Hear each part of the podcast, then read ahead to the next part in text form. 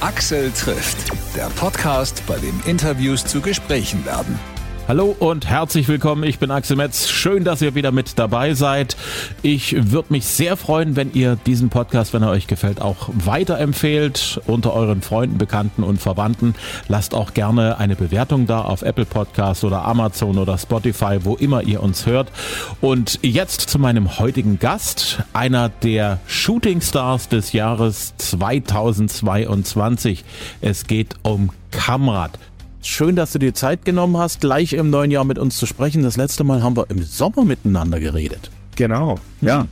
Da warst du kurz vor deinem allerersten Auftritt in meiner Heimatstadt Zwickau auf dem Stadtfest. Genau. Das war super cool, muss ich sagen. Ich erinnere mich da total gern äh, dran zurück. Das war ein verrückter Tag, weil wir haben morgens äh, äh, in Köln ganz früh beim Morgenmagazin eine Show gespielt und sind dann rübergefahren und um 21.30 Uhr dann in Zwickau aufgetreten. Und es war eigentlich total regnerisch angesagt. Aber wir hatten das beste Wetter. Es war komplett voll der Platz und es war so eine geile Stimmung, wirklich. Mein, äh, mein Manager, der, der Ulf, der kommt auch aus dem, also er kommt aus, aus äh, Zittau und sagte auch so, boah, Zwickau, Stadtfest, da ist so eine geile Stimmung. Dementsprechend äh, muss ich sagen, haben alle recht behalten und es war wirklich geil. Ne? Und die Kulisse macht natürlich auch was her, wenn du so die ganze Altstadt um dich rum hast auf dem Hauptmarkt. Ja, mega. Also ich muss sagen, wir haben das ja dann einmal äh, leer sehen dürfen, als wir angekommen sind und beim Soundcheck, das war schon schön. Aber als dann die Leute da standen, als es so beleuchtet war und wirklich der ganze Platz voll war, es war schon echt ein sehr, sehr, sehr spezielles, cooles Bild. Ja, das ist so ein bisschen wie Weihnachten nur im Sommer. Voll, das stimmt. Das war echt so genau das. Und dann war es halt eben auch genau so, so ein super Wetter. Und es war auch nicht zu heiß oder so. Das war echt eine wirklich schöne Show. Hm. Du warst ja dann auch gleich in Dresden auf dem Stadtfest. Genau, wir sind weitergefahren nach Dresden und da muss ich sagen, unfassbare Kulisse. Aber da hatten wir ich glaube, mehr als jemals zuvor bei irgendeiner Show einfach so ein Pech mit dem Wetter. Es war der regnerischste Tag meines Lebens, glaube ich, hat zwölf Stunden durchgeregnet, an diesem 20. August war das, glaube ich. Und äh, dementsprechend war das eine etwas äh, weniger von gutem Wetter gesegnete Show, aber die letzte Festivalshow im, äh, im letzten Jahr. Und da war es auch natürlich so, wir hatten einfach richtig viel Spaß. Und es gibt, äh, Fun Fact, es gibt ein Video von mir aus Dresden vom Stadtfest, weil es so nass war wo ich hochspringe und beim Landen mich richtig schön hinlege. Und äh, das war unser, unser internes Festival-Highlight auf jeden Fall. du hast ja aber nicht wirklich was getan. Nein, habe ich nicht. Äh, es war auch wirklich so, meine ganze Band hat sich totgelacht und dann nochmal geguckt, ist alles gut? Ich so, ja, ja, ist alles gut, habe mich auch kaputt gelacht. Und äh, dann haben wir noch ein paar Tage weiter gelacht und jetzt äh, ist es fast schon wieder vergessen. ähm, Hattest du ein bisschen Zeit in Dresden, ein bisschen durch die Gegend zu, zu marschieren und mal ein bisschen zu gucken nach hier und nach da? Ich war schon mal vorher, genau. Ich hatte äh, dieses Mal nicht so viel Zeit. Ich war aber schon mal vorher in Dresden, habe aber noch nie geschafft, so einen richtigen ganzen Tag da zu verbringen. Lustigerweise ist meine Familie, aber jedes Mal, wenn ich in Dresden spiele, immer dabei, weil die immer sagen, dass die Stadt so wunderschön ist und äh, die immer da gern durch die durch die Straßen ziehen, auch noch bis spät abends und äh, dementsprechend. Ich habe schon was gesehen, fand es vor allem so ja, architektonisch super schön, auch gerade der Platz, wo wir gespielt haben und so. Aber ich konnte noch nie so richtig Dresden erleben. Das muss ich auf jeden Fall mal tun. Mach das mal. Wenn du irgendwann mal Zeit hast, wenigstens einen Tag, dann, dann sollte das passen. Weil ansonsten äh, bist du immer nur am Arbeiten und am Ackern und deine Familie guckt sich die Sehenswürdigkeiten an. Das stimmt. Das, genau so ist es dann tatsächlich. Die gehen gut essen, äh, äh, gucken sich die Stadt an und ich äh, bin aber, ich sag mal so, das ist ja kein Leider, sondern ich bin Gott sei Dank am Arbeiten und äh, habe wahrscheinlich immer noch mehr Spaß als die, aber trotzdem würde ich die Stadt sehr gerne mal sehen. Hm. Alles in allem war ja letztes Jahr wirklich sehr, sehr gut zu dir. I believe Gold in Deutschland, das, äh, das passiert heutzutage nicht mehr oft. Das ist Wahnsinn. Also ich muss sagen, das, was im letzten Jahr passiert ist, vor allem wenn man, wenn man schaut, woher das kam, es kam ja nicht äh, mit einem großen äh, äh, Label und irgendwas und ein ganz großer Release. Und es war ja wirklich komplett alleine gemacht mit meinem Management-Team von, von nichts aufgebaut. Und dass es dann so einen Riesenschritt gemacht hat, ähm, ist, ist der absolute Wahnsinn, muss ich sagen, und ist für mich immer noch schwer zu begreifen. Und ja, es ist äh, Gold in Deutschland. Ich hätte niemals gedacht, ich weiß auch, dass ich das mal überlegt habe, so, werde ich jemals so eine Gold-Single haben? Weil es ist natürlich immer schwieriger geworden, dadurch, dass Popmusik auch äh, ein bisschen anderen Stellenwert hat als jetzt zum Beispiel Hip-Hop oder so. Und äh, ja, jetzt, jetzt hängt sie hier im Wohnzimmer und äh, das ist für mich, das war schon ein ganz, ganz, ganz krasser Moment, muss ich sagen, ja. Wo genau an welcher Wand hängt denn deine goldene? die hängt äh, äh, quasi, wenn man reinkommt bei uns. Also nicht genau im Wohnzimmer, sondern im Flur direkt vor dem Wohnzimmer. Da ist eine, äh, wir wohnen in so einem Altbau und da sind so relativ hohe Decken und da war dann irgendwie viel Platz für so eine hohe äh, Platte. Da hängen dann auch noch die anderen, also aus, aus Österreich, die hängt jetzt zum Beispiel auch noch da und äh, wir hatten ja das Glück, dass wir zum Beispiel auch in Polen Gold gegangen sind, wo meine Eltern herkommen und ähm, das kommt dann alles dahin, da ist ein bisschen Platz. Und äh, naja, als wir hier eingezogen sind, hätte ich nie gedacht, dass das mal da hängen wird, aber ähm, so freue ich mich immer, wenn ich nach Hause komme und äh, ja, werde so ein bisschen an letztes Jahr erinnert. Hm. Das ist schon der Gipfel. Gold, Platin, so in fünf Ländern in Europa. Ähm, du brauchst, glaube ich, noch ein bisschen Platz an deinen Wänden in der Wohnung, wenn das so weitergeht. Ja, mal sehen, es ist auf jeden Fall schon so, dass ich sagen muss, dass also ich hätte niemals gedacht, dass in Deutschland auch nur ansatzweise das erreicht, was es erreicht. Ich wusste natürlich, dass ich das Lied über alles liebe, dass ich diesen Neustart auch mochte, dass irgendwie alles zusammengepasst hat. Aber man malt sich ja nicht aus, dass sowas passiert. Und dann, dass es in den Ländern außerhalb von Deutschland auch noch passiert ist. Vor allem in so einem Land wie in Polen oder in Ungarn, das ist dann auch absurderweise jetzt Gold. Äh, aber in Polen halt, wo meine Eltern herkommen, wo wirklich auch ich mein Leben lang schon Berührung mit dem Land hatte, dass das da passiert, das hat uns alle nochmal mehr umgehauen. Und ich muss sagen, ähm, ich weiß nicht, wie viel da noch dazu kommt, aber alleine das, was jetzt schon da ist, äh, ist schon mehr, als ich mir überhaupt für die nächsten fünf bis zehn Jahre erwartet hätte. Entsprechend, äh, ja, das ist schon alles sehr cool, muss man sagen. Das äh, freut mich schon sehr. Hm. Ähm, du hast polnische Wurzeln. Äh, aus welcher Ecke in Polen kommt deine Familie?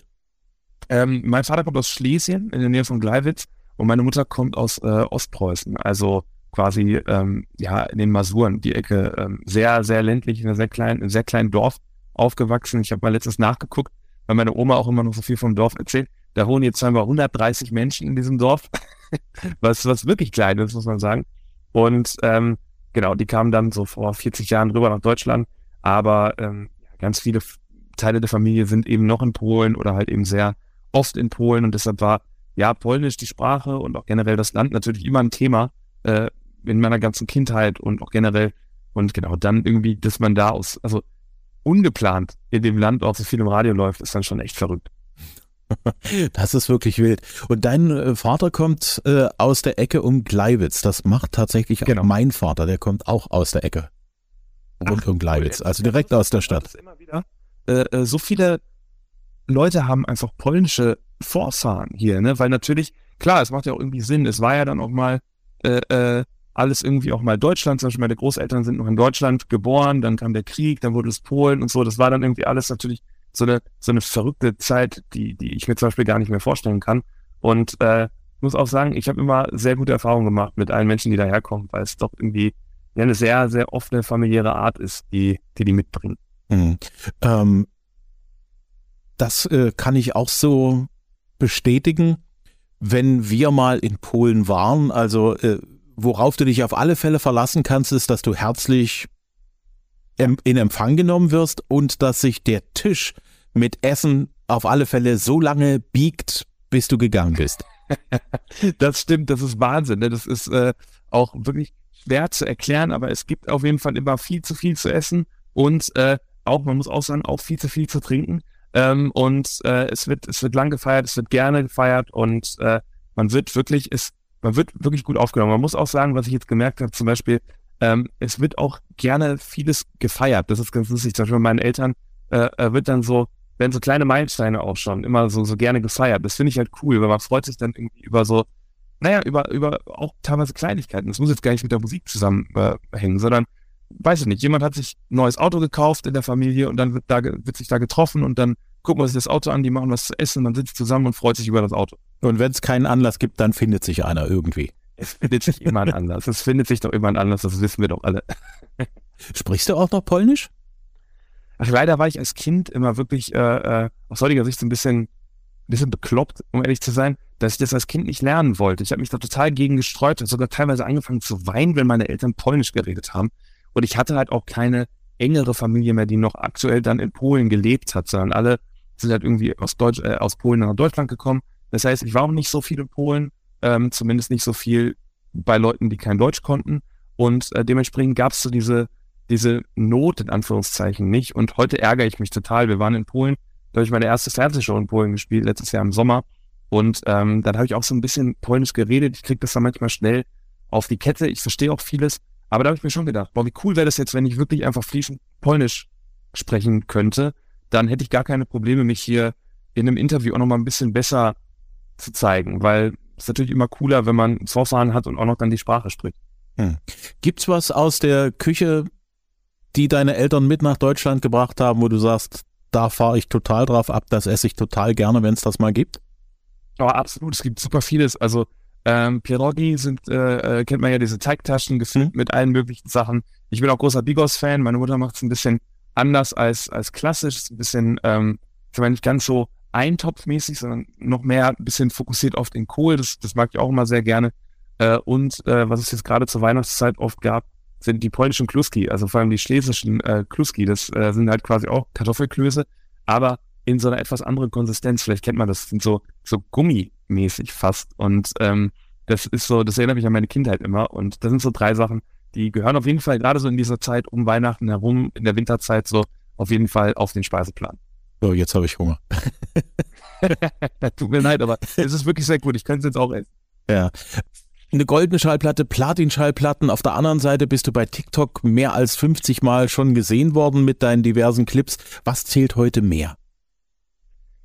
Ach, das ist also das ist ganz schwer zu sagen. Ich glaube, es spielt alles zusammen und äh, natürlich ist es so, der Kindheitstraum war nicht eine Million Views auf TikTok, sondern der Kindheitstraum war irgendwie mal eine goldene Schallplatte in der Hand zu haben, Konzerte zu spielen. Also das Klassische, was man mit Musik machen verbindet. Das ist für mich immer noch das Größte und das, was, was mir auch am meisten Spaß macht. Natürlich die Musik.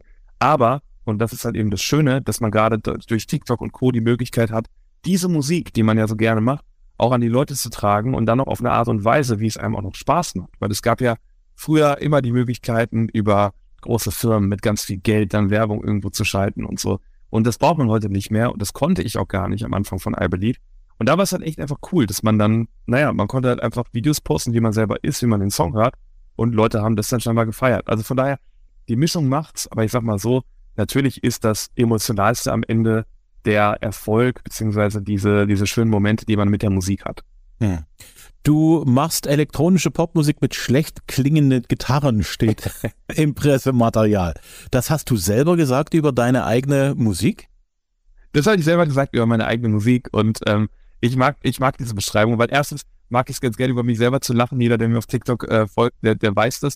Aber ähm, es ist auch so, dass es ziemlich genau das zutrifft. Ich habe das auch mal meinem Produzenten gesagt und gesagt, ey, ich würde meinen Sound so beschreiben. Der meinte, ja, ja, das stimmt.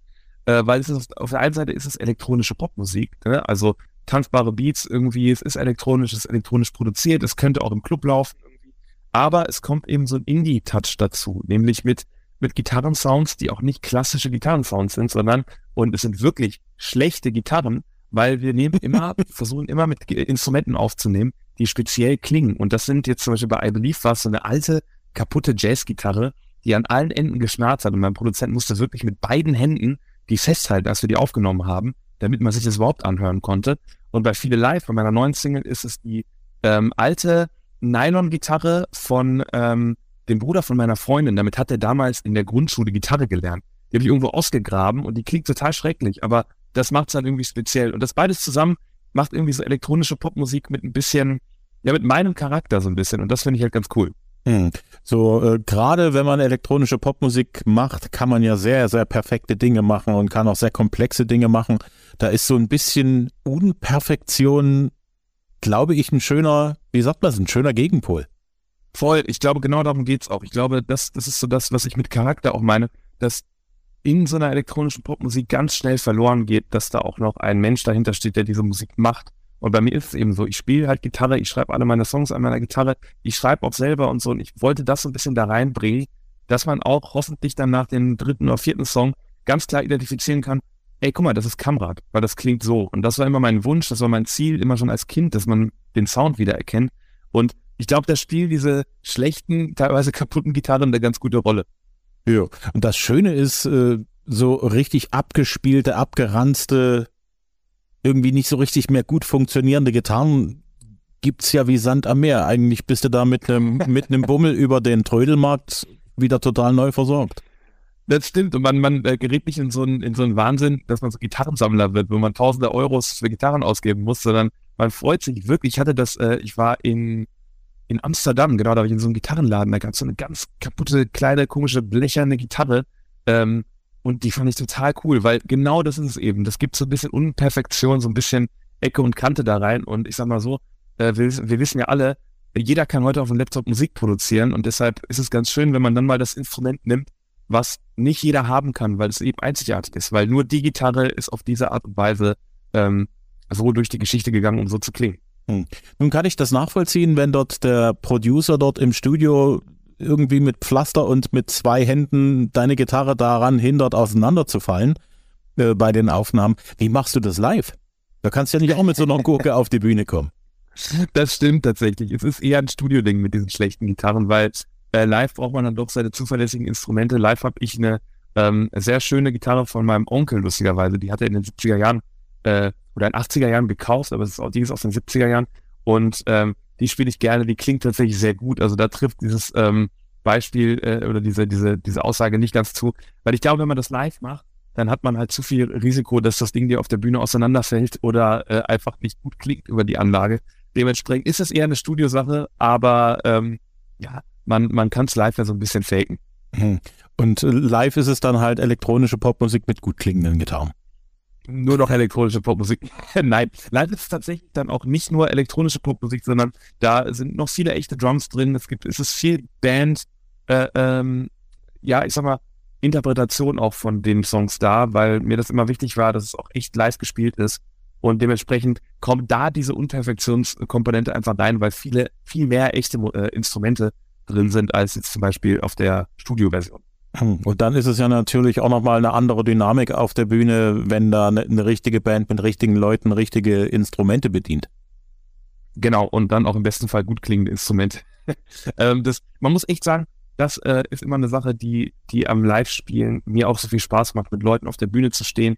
Man verbringt den Tag miteinander, man geht auf die Bühne, man hat so, man ist halt eben so ein Team, was äh, wie so eine Mannschaft, wie so eine Fußballmannschaft, die auf dem Platz steht und dann für 90 Minuten halt wirklich da äh, so eine gemeinsame Sache macht. Und das, das äh, muss ich sagen, würde ich ungern missen wollen. Und deshalb gehört diese Live-Komponente, dieses Live-Musik machen, für mich auch so krass dazu. Und ich könnte es nicht ersetzen gegen rein, also eine rein elektronische Performance nur mit einem Playback oder sowas.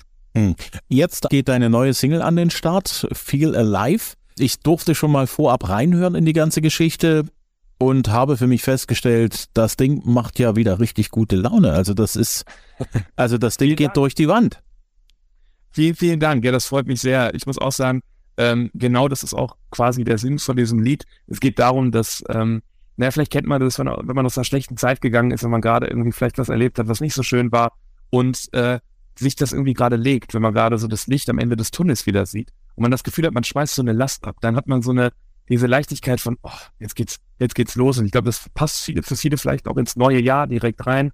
Und ähm, deshalb habe ich mir gedacht, das ist auf jeden Fall das nächste Lied, was ich rausbringen möchte, weil dieses Gefühl, einmal kurz auf den Punkt zu bringen und für zwei Minuten 20 oder 30, wie lange das Lied auch ist, ähm, mal kurz vergessen zu können, was um einen herum ist und wirklich dieses, diese Freude, diese gute Laune zu spüren, das war mir wichtig und ähm, wenn das klappt, umso besser. Dementsprechend, ich freue mich auch sehr drauf. Die Botschaft, dass man sich wieder richtig lebendig fühlt, nachdem man irgendwie so, wie, wie soll man das sagen, so, so emotional in Watte gepackt war, wo man nicht so richtig, richtig rauskommt, ist, äh, wie soll man das sagen? Das ist so, so einer von den Momenten im Jahr, wo man tatsächlich sich so selber fühlt wie der Frühling, ne? Absolut, genau das ist es. Und ich muss auch sagen, egal in welcher Situation, bei mir war es zum Beispiel jetzt, und deshalb habe ich das Lied auch geschrieben, es ging darum, dass ich 2021 wirklich an so einem Punkt war, wo ich nicht wusste, ob es weitergeht, wo ich wirklich echte Existenzängste hatte und ähm, das, es gibt bestimmt Leute, die viel, viel größere Probleme haben, aber das war für mich echt, was es mich krass beschäftigt hat. Und dann haben meine Eltern für mich echt einen Kredit aufgenommen, um mir noch zu ermöglichen, dass ich weiter Musik machen kann. Und dann ging es irgendwie so bergauf. Ich konnte auf Tour gehen mit Nico Santos. Ich hatte ähm, I Believe und es geht gar nicht um den ganzen Erfolg, sondern es geht eher darum, dass man da auf einmal diese Hoffnung wieder bekommen hat, dass, dass das doch richtig ist, was man da tut. Und da habe ich mich so gefühlt und ich habe dann auch festgestellt, als ich den Song schon, äh, Song schon mal Leuten vorgespielt habe, dass jeder das irgendwie kennt. Entweder ist man gerade aus einer schlechten, ungesunden Beziehung raus oder man hat irgendwie einfach generell einen Streit mit jemandem durch oder man, man hat sich von jemandem getrennt. Und ähm, solche Sachen ähm, erlebt man halt so jedes Jahr ein, zwei Mal und dieses Gefühl, was man da bekommt, ist so ein ganz spezielles. Und darüber wollte ich eben den Song schreiben und ich hoffe, dass es bei Leuten dann auch so ankommt, dass man kurz mal aufatmet und eben diese Leichtigkeit spürt. Ich glaube, die Chancen stehen verdammt gut, dass das dir gelingt, also in der ja, Öffentlichkeit. Deine Eltern haben tatsächlich den Kredit aufgenommen. Bist du schon in der Lage gewesen, den zurückzuzahlen? Gott sei Dank ja. Und äh, das war auch für mich echt eine, eine Sache, ähm, wo äh, die Stress einen schon, also es war natürlich total cool und, und wirklich das, das Beste, was mir in dem Moment passieren konnte, dass meine Eltern, die selber jetzt nicht wahnsinnig reich sind oder sowas, aber dieses Risiko eingegangen sind und gesagt haben, ja, wir, wir machen das jetzt nochmal, wir unterstützen jetzt ein weiteres Mal. Das gab ja schon einige Male vorher, wo sie ähm, mich mit der Musik unterstützt haben. Und ähm, das war für mich natürlich das Größte, was da passieren konnte. Aber ich glaube, jeder kann sich vorstellen, dass es auch nicht unbedingt das beste Gefühl ist, wenn man so mit äh, 24 oder, oder 23 ähm, nochmal an so einem Punkt steht, wo man äh, ja so krass abhängig dann davon ist. Und äh, dementsprechend war ich dann total happy, dass dann I Believe äh, die ersten Meter gemacht hat, dass ich dann auch sagen konnte, ey, jetzt habt ihr das hier zurück und vielen, vielen Dank. Und das war echt für mich auch so ein kleiner Abschluss von diesem Ganzen. Auch nochmal so ein Gefühl von, ach, Gott sei Dank geht's irgendwie jetzt in eine richtige Richtung. Und das gar nicht auf, auf irgendwas mit Erfolg bezogen, sondern wirklich auf dieses Perspektive haben und auch eine, eine, eine Möglichkeit haben, weiterzumachen. Das war echt mein Gefühl da.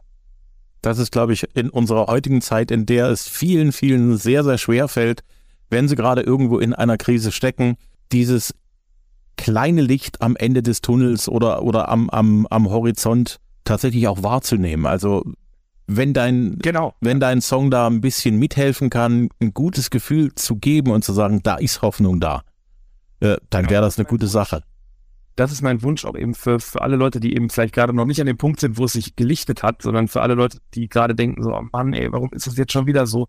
Ähm, einfach diese Gewissheit haben, es wird besser, es wird zu 100 Prozent besser bei jedem Einzelnen, aber es kann manchmal dauern. Und dann vielleicht einen Song zu haben, der einem das Gefühl gibt, so, aber darauf arbeite ich hin, auf diese Leichtigkeit und vielleicht mal kurz alles um einen herum vergessen zu können. Das ist so ein bisschen das Ziel, das soll Musik für mich tun, dass man Leute kurz in so eine andere Welt versetzt und eben so ein Gefühl gibt, wenn das klappt, umso besser und dementsprechend, ähm, ja, freue ich mich extrem drauf, dass das Song jetzt rauskommt. Hm. Und der Chor, der da äh, in dem Song mit drin steckt, der äh, symbolisiert ja sozusagen die Gemeinschaft. Du bist nicht allein, wir sind bei dir und äh, ja, auch du hast die Gelegenheit, wieder Wind unter deinen Flügeln zu spüren. Absolut, das ist auch immer echt so ein Ding, ähm, warum ich versuche, das in meinen Songs, das war bei I Believe auch schon so ein Chor, der ist jetzt nochmal größer bei viele Live ähm, und wir haben den auch extra so ein bisschen hochgepitcht, dass es auch fast so ein bisschen kindlich klingt. Ähm, es ging einfach darum, dass man dieses, dieses Gefühl von, ich glaube, jeder kennt das, wenn man bei einem Konzert ist und ganz viele Leute singen zusammen, dann will man selber auch lauter mitsingen. Und ich habe das Gefühl, das ist auch bei Songs so, wenn man den hört und da singen so viele Stimmen, dann ist man noch viel mehr mitgerissen von dem Ganzen. So ging es mir und deshalb liebe ich das, wenn man einfach die Möglichkeit hat, paar Leute ins Studio zu bringen. Jeder singt irgendwie, es muss nicht perfekt sein, aber das dann alles zusammenzubringen, ähm, macht für mich irgendwie so eine, so eine spezielle Emotion. Und deshalb ist es genau in dem Song auch das, was halt direkt ins Ohr fällt. Hm. Du bist im Frühling unterwegs auf Tour und du kommst auch nach Sachsen. Am 12. April bist du im Naumanns in Leipzig. Genau. Ich freue mich sehr drauf. Ich muss sagen, das ist meine erste, ähm, sagen wir, Headliner-Tour, meine erste eigene Tour seit vier Jahren wieder und äh, ja, ich habe letzten Sommer schon erleben dürfen, wie viele Leute ich mit I Believe erreichen durfte und wie viele Leute was damit verbinden und jetzt auf der eigenen Tour, wenn Leute wirklich deswegen kommen, ähm, das wird, wird total cool und äh, wird einfach ein ganz besonderer Moment und Leipzig ist äh, am 12.04. die dritte Tourshow, das heißt, das ist auch ein ganz guter, ganz guter Moment, glaube ich, um vorbeizukommen, weil man dann so eingegroovt ist. Ne? Man hat quasi so zwei Shows, wo man Fehler machen konnte, schon hinter sich, aber man ist noch frisch, man ist noch heiß und ähm, ja, ich freue mich sehr drauf. Das wird, glaube ich, echt gut. Hm. Das letzte Mal, als wir miteinander gesprochen haben, hast du schon verraten, dass du ein Album in der Mache hast. Wie weit bist du denn jetzt? Ja, das Lustige ist, wir haben super viele Songs fertig und es war einfach durch diesen äh, super überraschenden Erfolg von I Believe, der auch lange gedauert hat, bis es irgendwie dann im Peak war, ähm, weil natürlich ich, weil es so von, von null kam, ähm, war, war es einfach nicht möglich, äh, äh, letztes Jahr noch ein weiteres Lied äh, zu bringen. Und dementsprechend habe ich jetzt quasi so drei, vier, fünf Songs, die fertig sind, rumliegen. Wir sind jetzt noch viel im Studio. Und ähm, der Plan ist auf jeden Fall dieses Jahr deutlich mehr zu releasen. Und äh, jetzt kommt erstmal viele live. Und ich denke, dass so gegen Mitte des Jahres auf jeden Fall eine EP kommen wird mit äh, mehreren Songs, damit eben es auch mal passieren kann, dass Leute den Künstler nochmal mehr und die Musik nochmal mehr kennenlernen und verstehen können. Und ein echtes Album kommt vielleicht irgendwie danach mal, aber ich glaube, dass es erstmal so in EP-Form sein wird, weil dann kann ich es schneller releasen, weil so ein echtes Album braucht man wahnsinnig viel Vorlauf, liegt dann sechs Monate rum und dann verliert man vielleicht den Bezug zu den Songs. Jetzt ist das für mich alles noch extrem aktuell. Ich, ich brenne jeden einzelnen Song davon und äh, freue mich, das so schnell wie möglich rauszubringen. Axel trifft Kamrat, die neue Single Feel Alive kommt am 20. Januar raus. Kamrat ist live am 12. April in Leipzig im Naumanns. Ja, und das war's für heute. Ich hoffe, euch hat's gefallen. Liked uns gerne auch auf Instagram und auf Facebook. Lasst gerne auch einen Kommentar da. Nächste Folge, nächsten Donnerstag, wie immer kostenlos. Ich freue mich. Bis zum nächsten Mal. Tschüss, sagt Axel Metz.